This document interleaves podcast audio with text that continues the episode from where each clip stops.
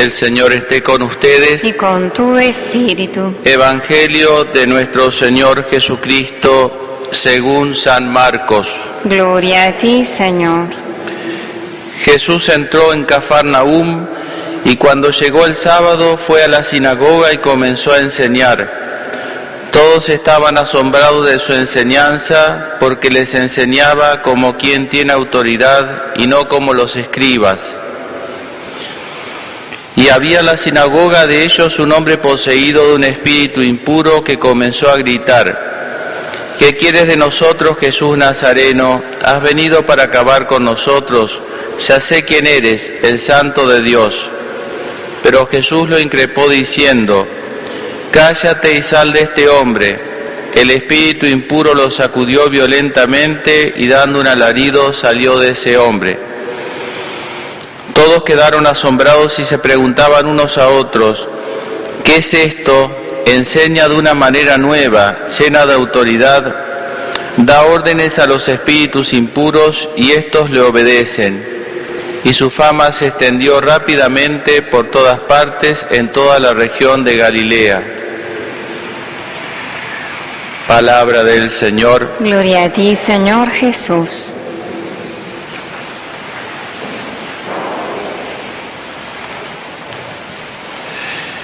Dice el texto que escuchábamos del Evangelio, queridos hermanos, que Jesús enseñaba como quien tiene autoridad. Bueno, Jesús tenía una autoridad, eh, basada en lo que él era, una autoridad natural por ser el Hijo de Dios, por ser el Verbo de Dios encarnado, eso le daba una autoridad particular. Por ejemplo, los profetas, como relata la primera lectura en el Antiguo Testamento, cada vez que decían algo de Dios, que Dios les decía que dijeran algo, ellos decían, terminaban la frase oráculo de Yahvé o palabra de Dios, como decimos nosotros, como diciendo no es mi palabra, sino yo transmito algo. En cambio Jesús no dice palabra de Dios porque Él es la palabra, lo dice como su fuente, no como un heraldo, como un transmisor, sino como la fuente. Lo mismo cuando Moisés da la ley, ¿no es cierto? Dios le da a través de Moisés eh, la ley al pueblo, ¿eh? Eh, Moisés le va diciendo al pueblo lo que Dios quiere que ellos hagan. En cambio Jesús dice con autoridad, habéis escuchado que se dijo, pero yo les digo, yo les digo tal cosa. Y así también con todo lo demás, en los exorcismos, aún en la actualidad, ¿no es cierto? Cuando se hace algún exorcismo, el sacerdote invoca y si manda algo al demonio es por Jesucristo, por la iglesia, por la Virgen, nunca es en primera persona. En cambio aquí Jesús, cuando hace un milagro, no le pide a Dios que haga el milagro, sino que Él manda hacer ese milagro. Ve, que, que veas, o camina y se realiza el milagro. Eso significa que tiene autoridad una autoridad que le es propia, natural, por ser, eh, digamos, la máxima autoridad en un sentido de que no hay nada por encima de Dios. Pero también tenía la otra na, autoridad con la cual nosotros a veces designamos la, a, la, a la autoridad, que es lo que se llama autoridad moral, que es la, la, coherencia entre el pensamiento y lo que uno expresa, entre lo que uno expresa y lo que uno hace.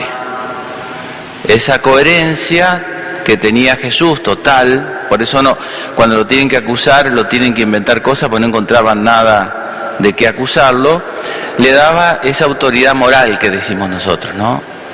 Esa coherencia absoluta entre su pensamiento, su expresión y sus obras, una coherencia absoluta. Bueno, esto es propio de Jesús, intransferible de él en el sentido pleno como, como su fuente. Pero de esta fuente ha querido Dios que participara, eh, como en tantos órdenes, como en el orden de la creación, sea en el orden natural, sea en el orden sobrenatural, ¿no es cierto?, con, con el Antiguo Testamento, el judaísmo, o luego la Iglesia en el Nuevo Testamento, ha querido participar de ambas autoridades a, para que haya eh, un, un, orden, ¿no? Porque la autoridad es esencial al género humano. El hombre es social por naturaleza y todo lo social necesita un principio de autoridad, si no se vuelve anárquico, autárquico, se vuelve disperso, se dispersaría. Eh, si el universo no tuviese un orden, se estrellarían los astros uno contra otros, los planetas uno. Hay un orden, hay una autoridad. Así también en todo cuerpo físico hay una autoridad, ¿no es cierto? Tenemos un solo cerebro, tenemos dos manos, pero un solo cerebro. Tenemos dos cerebros, se nos parten dos el cuerpo. Y tuviéramos tres cerebros, se nos parten tres el cuerpo. Y así, ¿no? Eh, en el orden social, en el orden familiar, se necesita una autoridad. ¿no es cierto? Eh, para, para cualquier cuerpo, en el orden social también, en el orden religioso también, eh, hace falta una autoridad. Esa autoridad entonces es de orden natural. Los padres, por ejemplo, tienen, no, no, es que, no es algo cultural, es algo natural, que los padres tienen autoridad sobre sus hijos, es algo natural. Lo mismo la autoridad de las sociedades, de alguien que gobierna. Después el modo de elección de la autoridad, si es así, si es así, si es democracia, si es monarquía, si todo eso es opinable. Todo eso es muy opinable, porque todo puede ser corruptible. No hay ningún régimen que garantice la... porque si el hombre se corrompe, se corrompe todo lo que toca al ser humano, ¿no? Pero eso es opinable, pero que tiene que haber un principio de autoridad en el orden social, eh, necesariamente así, porque si no, no, no se puede vivir en sociedad, ¿no es cierto? Lo mismo pasa en el orden religioso, en el orden, eh, perdón, en el orden decíamos civil, tal es así que, por ejemplo, Jesús a Pilato, que Pilato era un satélite del Imperio Romano que había, que había tomado posesión de la, eh, de algún modo ilegítima de la Tierra Santa, sin embargo, cuando le pregunta a Jesús, él le dice, no tendría autoridad sobre mí, le dice Jesús, o sea que Pilato tenía autoridad. Herodes se ve que no tenía autoridad porque no le habló Jesús, pero Pilato sí, le reconoce Jesús una autoridad a este que era un usurpador, sin embargo le reconoce cierta autoridad. O, por ejemplo, José, San José, cuando manda el César Augusto a hacer el censo, era el, emperador los romanos, como si acá mandan de Estados Unidos que nosotros hagamos algo, y uno lo... Y San José obedece, le reconoce autoridad al César Augusto y va a hacer el censo. Por supuesto que son caminos de Dios esos, pero digo cómo, eh, cómo hay una autoridad natural y una autoridad religiosa, que bueno, que es la que le da Jesús a Pedro y a los apóstoles, eh, todo lo que ate en la tierra quedará atado en el cielo, todo lo que desate en la tierra quedará desatado en el cielo, ¿no es cierto? Le da esa autoridad. Junto con esa autoridad natural que tienen las personas por el lugar que ocupan, por la vocación, etcétera, eh, está esto de la autoridad moral, que es el buen ejercicio de esa autoridad natural, que a veces se da y a veces no se da, lamentablemente, ¿no? Es, eh, eh, significa rectitud, significa honestidad, eh, significa que uno tiene esa autoridad en servicio de los demás y movido por amor a los demás y no por dominio, no como un déspota que domina. Eso se supone. Cuando se dan esas dos cosas, la autoridad de orden natural con la autoridad moral, bingo. Pocas veces se da eso. En Jesús, en San José y, y en algún santo por ahí, pero normalmente como suele pasar en el orden humano, es eh, como el ser humano, ¿no? Tierra con, un, con agua bendita con tierra, ¿no? De ahí se hace este barro, agua bendita con tierra. Pero cuando no se da eso, cuando no coincide la autoridad natural con la autoridad moral, es cuando vienen las, las crisis, ¿no? que es como lo que vivimos en la actualidad, que hay una gran crisis de, de autoridad, por distintas razones, pero hay una gran crisis de autoridad. Aclaro, cuando hablo de autoridad moral, que todos tenemos, ninguno de nosotros, eh, yo la otra vez bromaba, eh, también frente a este micrófono, dijera el que decía medio irónicamente, le decía a la gente, no, yo no, pero no se lo digan a nadie, ¿eh? yo no hago todo lo que le digo a ustedes. Todo lo que le aconsejo a ustedes yo no lo hago. Y le digo otro secreto, ningún sacerdote hace todo lo que le aconseja a ustedes. Porque si yo hiciera todo lo que le hago a ustedes, bueno, ya sería santo consumado. Yo sé un montón de cosas y siempre mis obras van detrás. Ahora, en la medida que uno lamente esa distancia entre lo que uno sabe y lo que uno debería hacer o debería practicar, no es hipocresía. Pues si no, no nos podría hablar ni los santos, porque los santos también, ahora que están en el cielo, sí, pero siempre tuvieron esas Imagínate, viene San Pedro, nos va a decir algo, decir, ¿qué va a hablar vos si vos no negaste tres veces a Jesús? Fuera. Viene San Pablo a decir algo, ¿qué no va a, hablar vos si vos perseguiste a los cristianos? Fuera.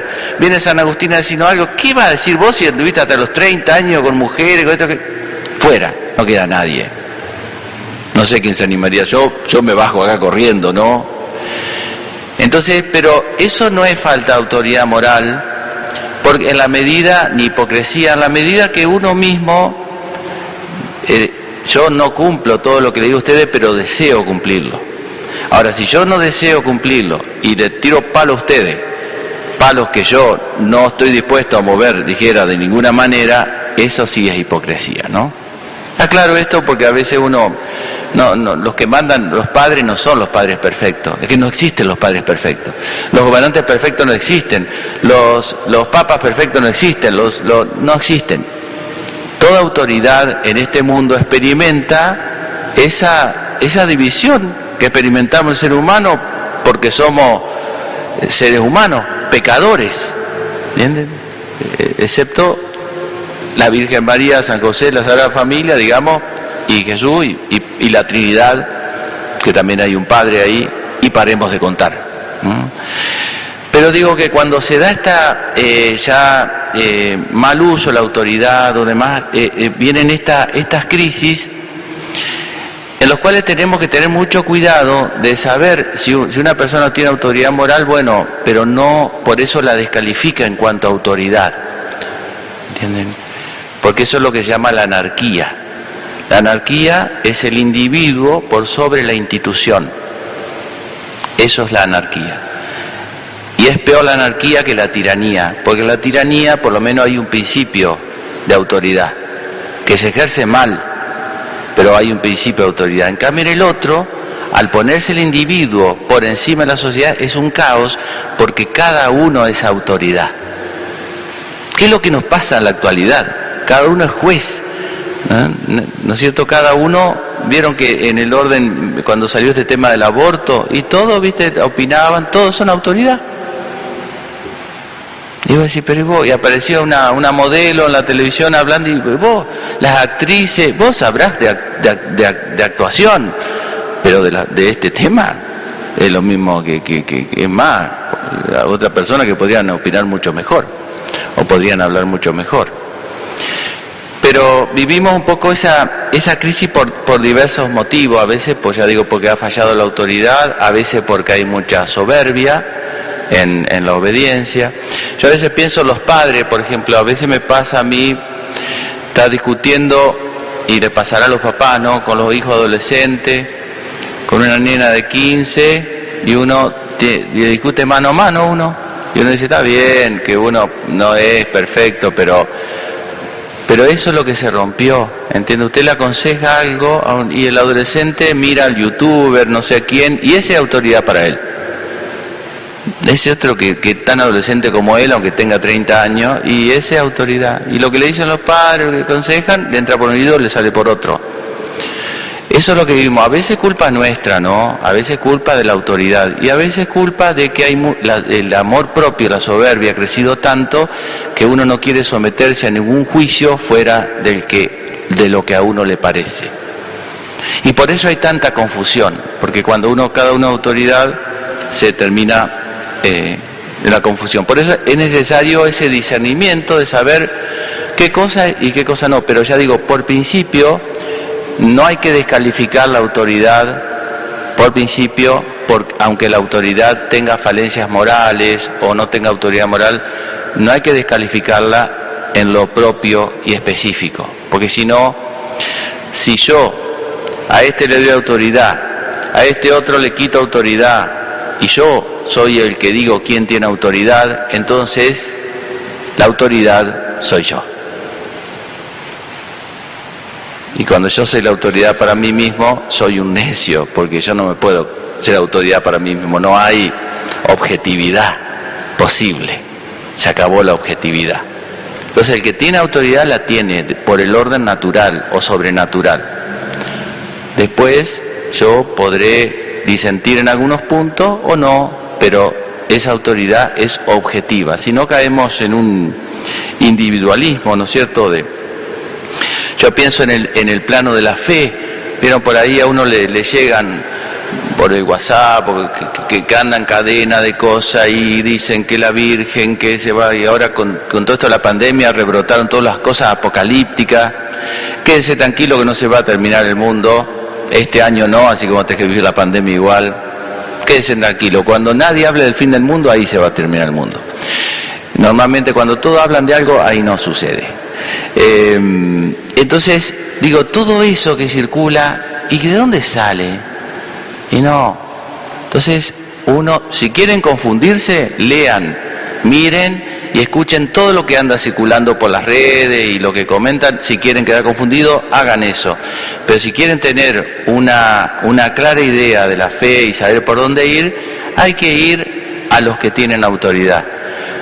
A mí personalmente me ayuda mucho cuando hay una duda en el tema religioso, es el catecismo de la Iglesia Católica, que es un gran regalo que nos dejó Juan Pablo II. Ahí está lo que la Iglesia piensa.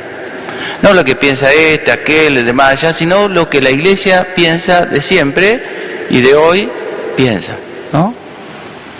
Eso es un, un parámetro objetivo, digamos, para no marearse en medio de tantas voces que se levantan. Bueno, pidámosle a la Virgen la gracia entonces, como decía el Salmo, de escuchar eh, la voz del Señor. Porque la autoridad, ¿qué es? Se le escucha. Vieron, lo hemos dicho otras veces, la palabra obediencia es escuchar. Tiene la misma raíz que la palabra escuchar.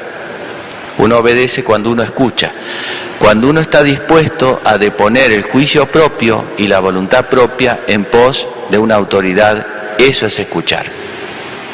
Cuando uno está dispuesto a eso, ¿no? a deponer el juicio propio y la voluntad propia, eso es escuchar. Por supuesto a Dios y en su medida a Dios de modo absoluto, a Dios de modo absoluto, por eso tenemos fe de modo absoluto con Dios. Con las demás autoridades humanas limitadas en la medida en que tengan autoridad. Así de simple, con ese discernimiento así de simple. Y si nos toca tener autoridad por sobre los demás, bueno, ejercer la autoridad eh, por caridad, por servicio eh, a nuestro prójimo. Que la Virgen entonces nos conceda esa gracia.